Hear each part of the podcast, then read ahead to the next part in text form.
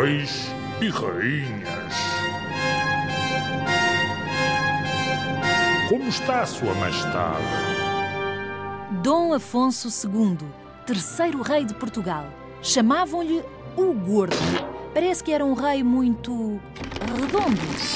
Ao contrário de Dom Afonso Henriques e de Dom Sancho, os reis anteriores, Dom Afonso II não se preocupou muito em conquistar territórios. Preocupou-se mais com a organização de Portugal, em criar leis e em mostrar que num reino quem manda é o rei. Ah, pois é.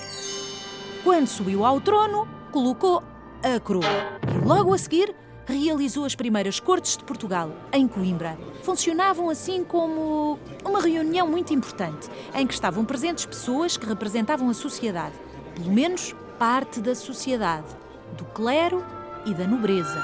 Imagina que havia uma reunião na tua escola que incluía um representante dos professores, os delegados das várias turmas, que são os representantes dos alunos, um representante dos pais. Essa reunião ia servir para se tomarem decisões importantes sobre problemas e a organização da escola.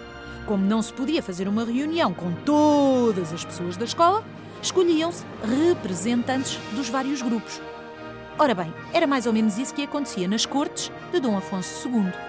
Dom Afonso II casou com Dona Urraca e tiveram quatro filhos. Dom Afonso II, o Gordo, nasceu e morreu em Coimbra. Se passares por Alcobaça, pede aos teus pais para te levarem ao mosteiro. É lá que podes ver o túmulo do rei. O túmulo é o local onde colocaram o rei quando morreu.